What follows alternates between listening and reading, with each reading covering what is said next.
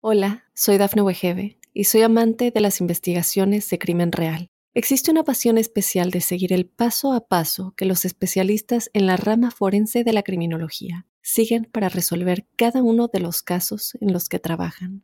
Si tú, como yo, eres una de las personas que encuentran fascinante escuchar este tipo de investigaciones, te invito a escuchar el podcast Trazos Criminales con la experta en perfilación criminal, Laura Quiñones Orquiza en tu plataforma de audio favorita. Mitos y leyendas de nuestra América.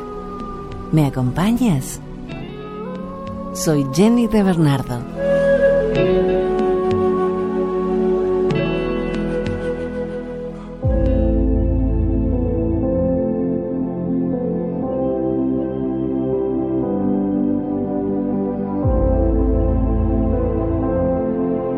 Desde Perú compartimos la leyenda del río Hablador.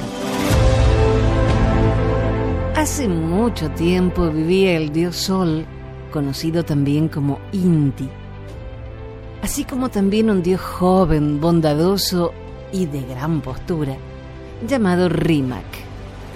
Él gustaba de bajar al mundo de los humanos cada cierto tiempo para contarles bonitas historias y se ganó el cariño y respeto de los humanos. Un día Rimac miraba hacia la tierra por una de las ventanas del Palacio Dorado, acompañado de otros dioses, y notaron con inquietud que las llanuras empezaron a sufrir de sequías, así como todas las plantas que fueron rápidamente marchitándose. Los hombres sufrían sed al igual que los animales. Al ver la magnitud de la seriedad del caso, los dioses, muy preocupados, se acercaron a su padre Inti para pedir ayuda y salvar a la tierra de la terrible sequía. Inti dijo que era imposible, ya que la única solución para conseguir agua era el sacrificio de uno de los dioses en el altar de fuego.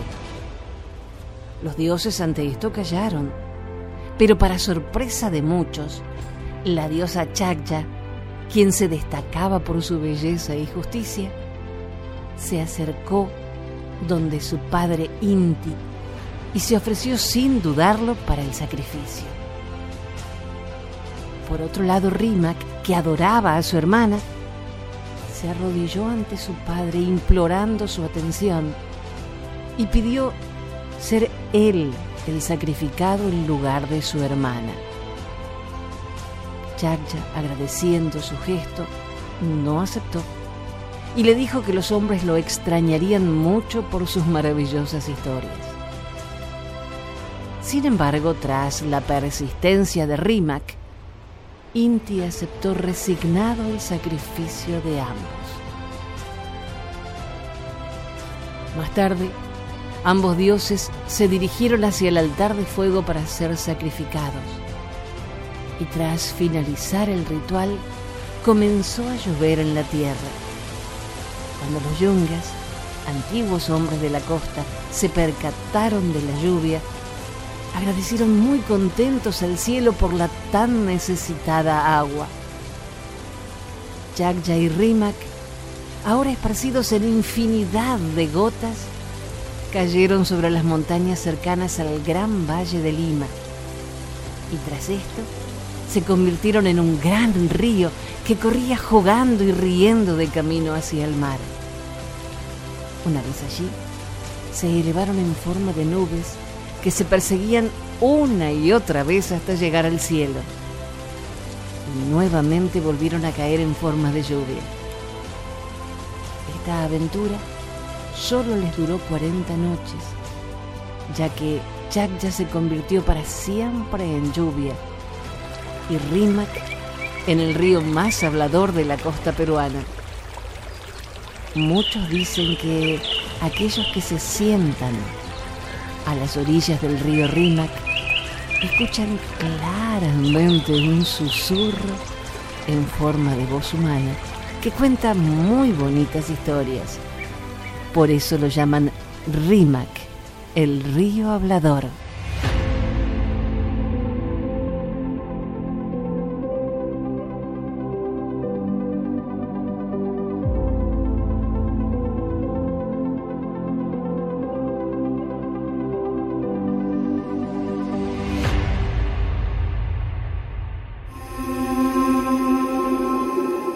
La boa y el tigre. Por el camino que lleva a Misahuallí, a seis kilómetros de Puerto Napo, en la comunidad de Latas, vivía una familia indígena dedicada a lavar oro en las orillas del río Napo. Un día la madre lavaba ropa de la familia, mientras la hija más pequeña jugaba tranquilamente en la playa. Tan concentrada estaba la señora en su duro trabajo que no se percató que la niña se acercaba peligrosamente al agua, justo en el lugar donde el río era más profundo. Una súbita corazonada la obligó a levantar su cabeza, pero ya era demasiado tarde. La niña era arrastrada por la fuerte correntada y solo su cabecita aparecía por momentos en las crestas de las agitadas aguas. La mujer transida de dolor y desesperación, hincando sus rodillas en la arena, implora a gritos, ¡Y ay a Dios! ¡Y ay a Dios! Te lo suplico, salva a mi guagua. Y, oh sorpresa, la tierna niña retorna en la boca de una inmensa boa de casi 14 metros de largo, que la deposita sana y salva en la mismísima playa. La mujer abrazando a la niña llora y ríe agradecida. Desde aquel día, la enorme boa se convirtió en un miembro más de la familia, a tal punto que cuando el matrimonio salía al trabajo cotidiano, el gigantesco reptil se encargaba del cuidado de los niños. Pero un tormentoso día, cuando los padres fueron a la selva en busca de guatusas para la cena, la boa no llegó a vigilar a los niños como solía hacerlo todos los días. Este descuido fue aprovechado por un inmenso y hambriento tigre que se hizo presente con intenciones malignas. Los muchachos desesperados gritaron a todo pulmón, Yacumana Marul, que quiere decir boa del agua. El gigantesco reptil, al oír las voces de los niños, salió del río y deslizándose velozmente entró en la casa. Se colocó junto a la puerta para recibir al tigre que trataba de entrar sigilosamente en el hogar de sus amigos. La lucha que se desató fue a muerte. La boa se enroscó en el cuerpo del felino, pese a las dentelladas del sanguinario animal. Los anillos constrictores del reptil se cerraron con fuerza, mientras el tigre la mordía justo en la parte de la cabeza. Al final, se escuchó un crujido de huesos rotos y ambos animales quedaron muertos en la entrada de la casa. Cuando regresaron los padres de los chicos, recogieron con dolor los restos de su boa amiga y ceremoniosamente la velaron durante dos días para luego enterrarla con todos los honores y ritos que se acostumbran utilizar para con los seres queridos.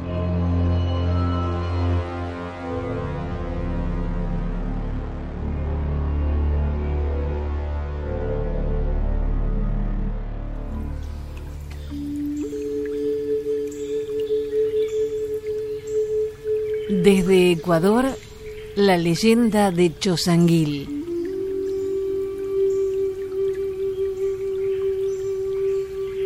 Cuenta la leyenda que Chosanguil en realidad fue la hija del dios del trueno. Nació cuando su padre Pillahuasu, quien en realidad era un alto pájaro de la comarca, se dio por vencido en una contienda habida entre los huracanes y las neblinas. Nació de pie y con los ojos brillantes para desafiar las tempestades.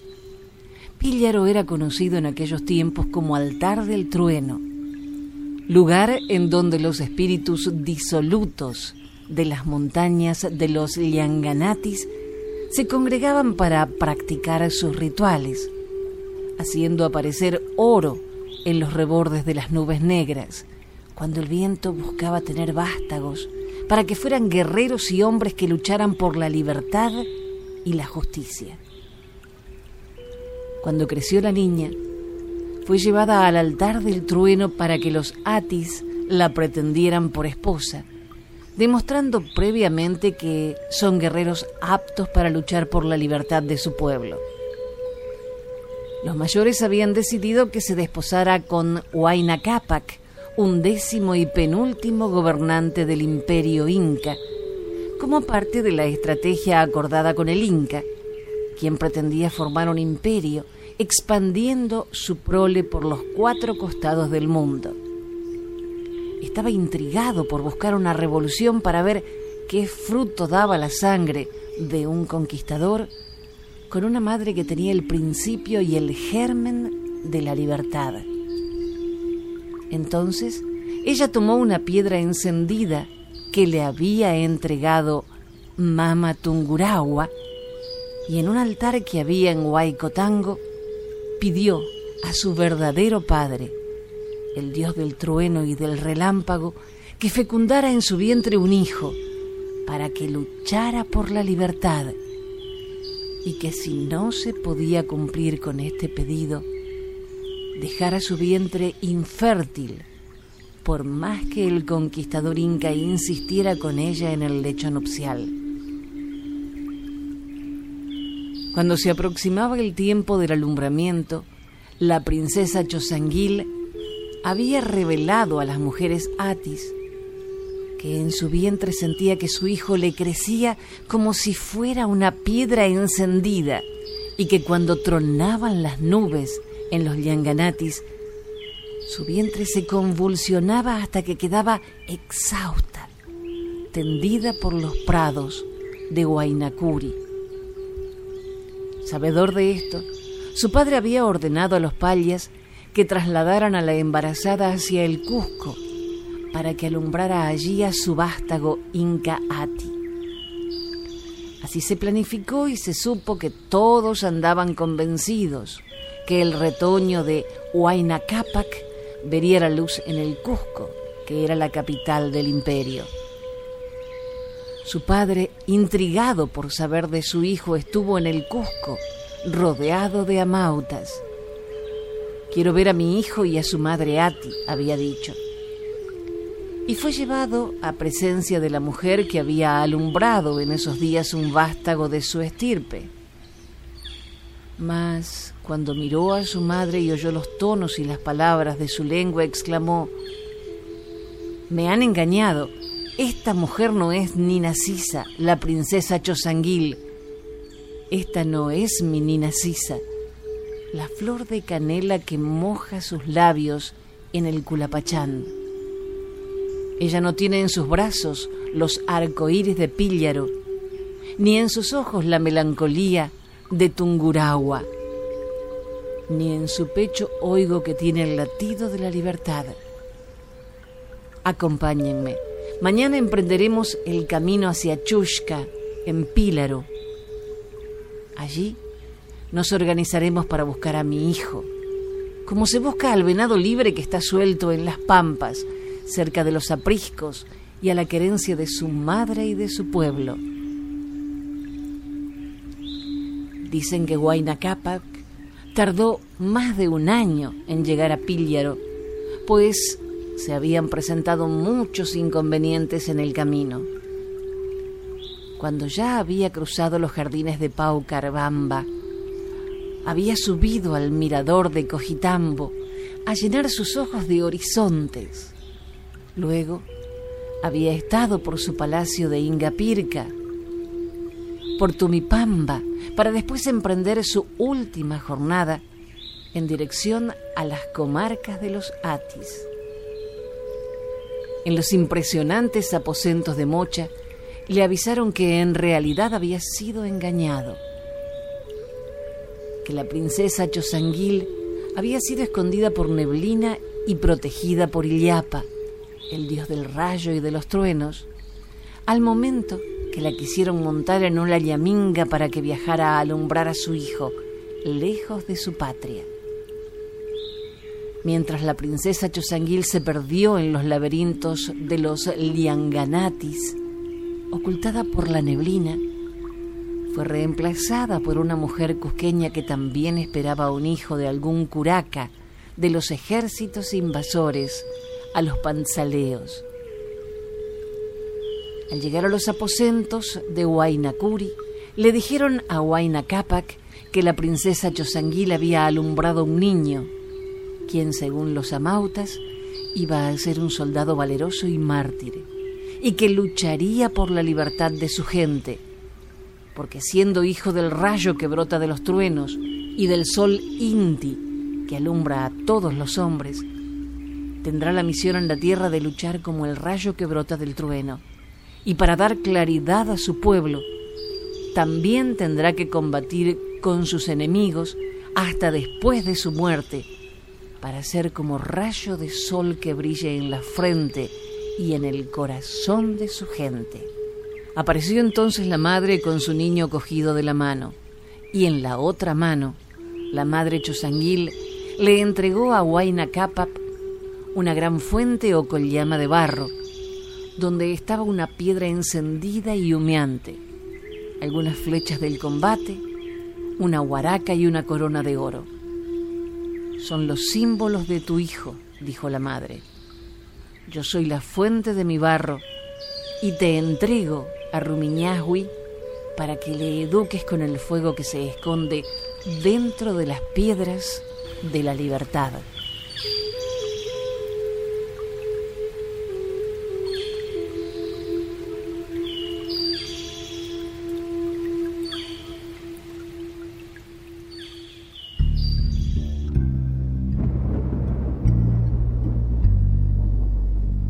Desde México, la leyenda del Maquech. Esta es la historia de una bella princesa que tenía los cabellos como las alas de las golondrinas. Por eso se llamaba Kusan, que es el nombre maya de esta ave. Las historias de la belleza de Kusan se contaban en todo el reino. Más allá de los muros, de la ciudad sagrada de Yaxchilán. Kusan era la hija preferida de Anu Tuntuxcan, el gran señor que se sumerge en el cielo. Era alegre y feliz, y su rostro brillaba como el sol cuando su padre ponía a sus pies los más bellos tesoros de guerra. Cuando Kusan tuvo edad para el matrimonio, su padre concertó la unión con el hijo de Alaj Winik, de la gran ciudad de Nanchan, el príncipe Ekchapat, el futuro señor del reino. Kusan aceptó la elección de su padre. Un día, al regresar de la guerra, el rey envió los tesoros del botín a Kusan cuando la princesa fue a la sala del gran palacio para agradecerle a su padre el rico presente, lo halló acompañado de un hermoso joven llamado Chalpol, cabeza roja, porque su cabello era de color encendido. Sus almas quedaron atrapadas en un lazo de fuego. El corazón desbocado de la princesa solo hallaba sosiego en el nombre de Chalpol. Juraron no olvidarse nunca y se amaron con locura bajo la ceiba sagrada, donde los dioses escuchan las plegarias de los mortales. Todos en la ciudad sabían que Kusan estaba prometida al príncipe Echapat de la ciudad de Nanchan, por eso cuando el rey supo que Chalpol era el amante de su hija, ordenó que fuera sacrificado. Kusan le suplicó que le perdonara la vida, pero todo fue en vano. El día señalado, Chalpol fue pintado de azul para la ceremonia del sacrificio. Hasta el atrio del templo llegaba el aroma del copal que se quemaba para expulsar los espíritus. Con los ojos llenos de lágrimas, Kusan volvió a pedir a su padre que no lo sacrificara, prometiendo que jamás lo volvería a ver y que aceptaría con obediencia ser la esposa del príncipe de Nanchan.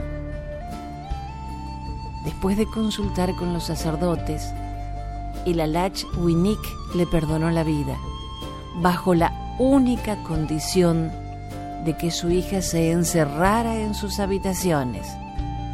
Si salía, Chalpol sería sacrificado.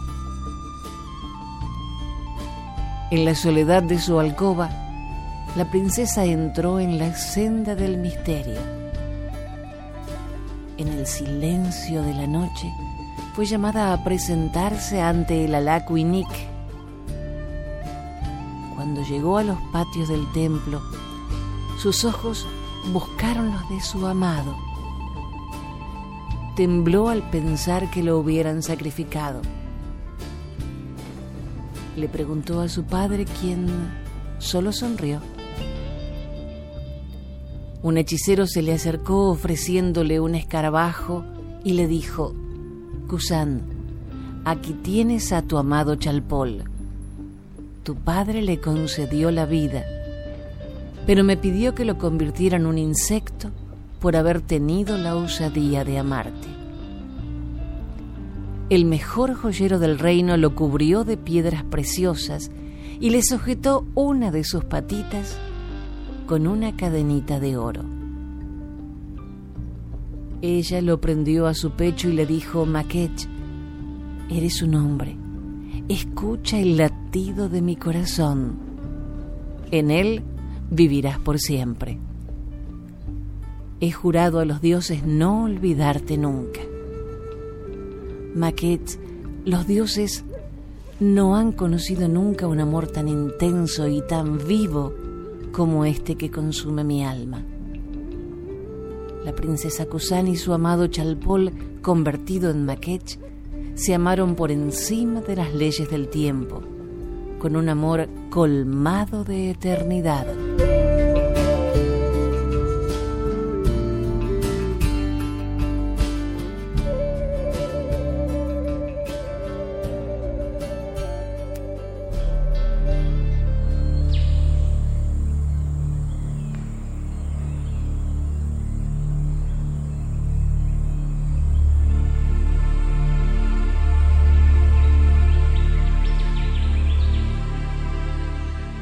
Los Wintun son una tribu india del grupo Penuti. Su nombre significa pueblo. Vivían en la vertiente oeste del Valle del Sacramento, en California. A los Wintun pertenece este relato, El Cuervo Blanco.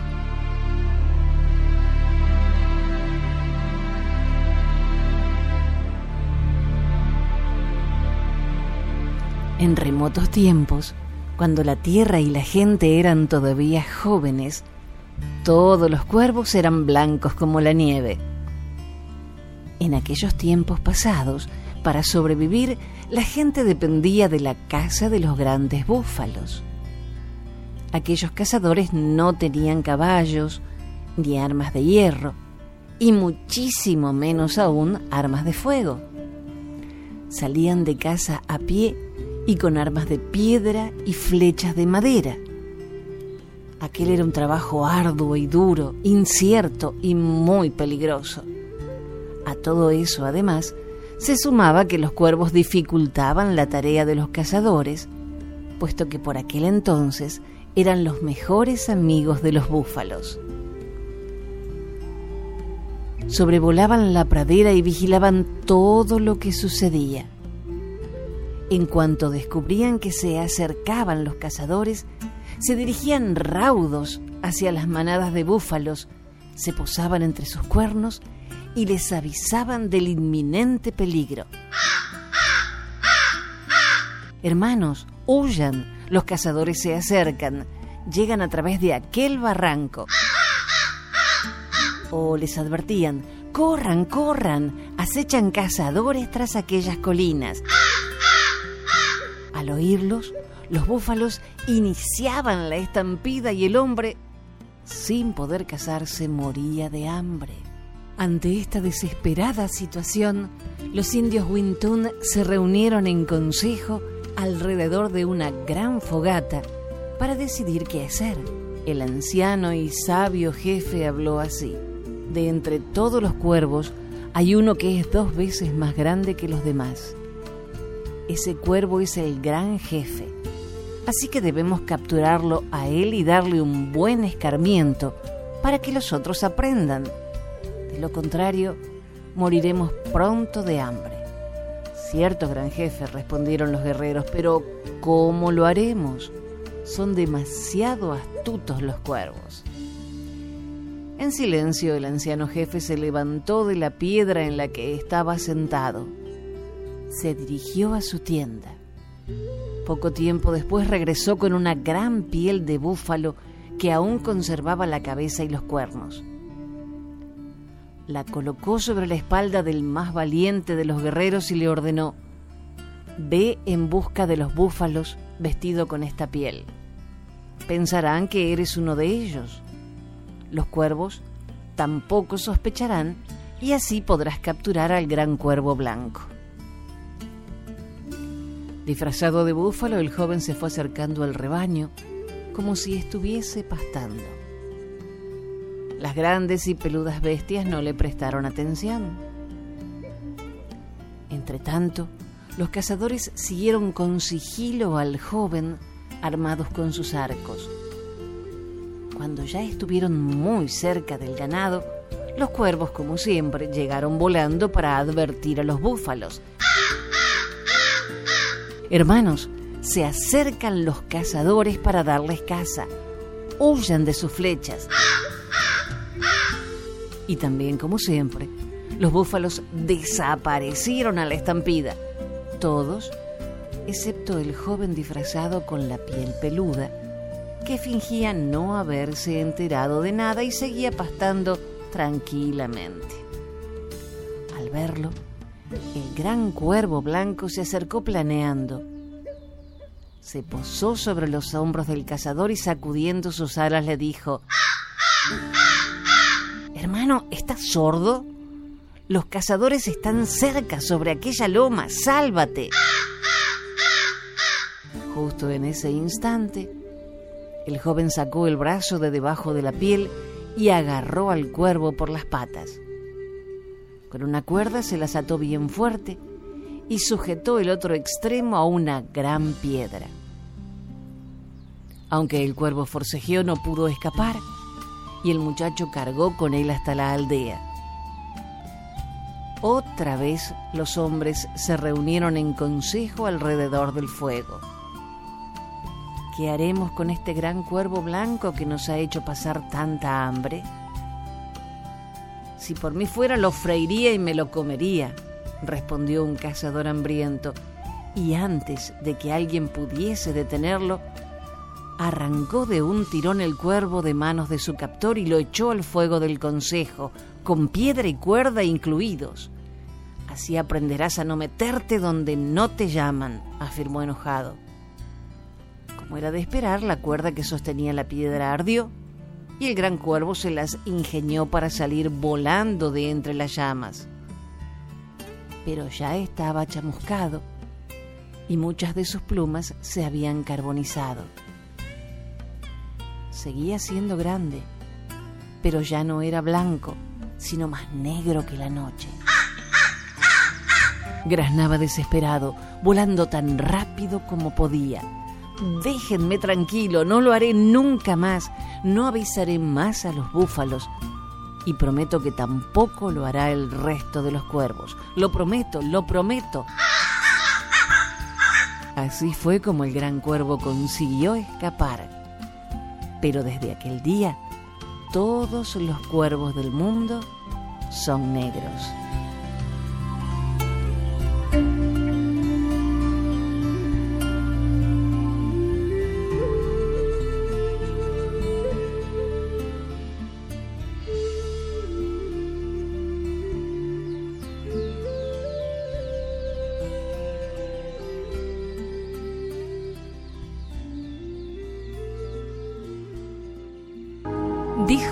Escritor y humorista alemán, la memoria es el único paraíso del que no podemos ser expulsados.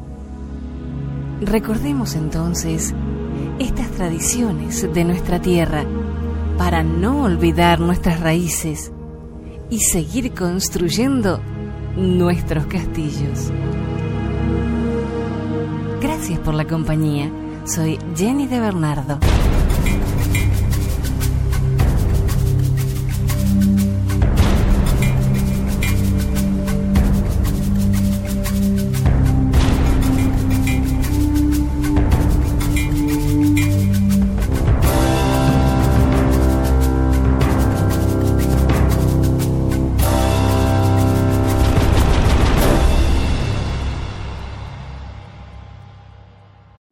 Soy Dafne Wegebe y soy amante de las investigaciones de crimen real. Existe una pasión especial de seguir el paso a paso que los especialistas en la rama forense de la criminología siguen para resolver cada uno de los casos en los que trabajan.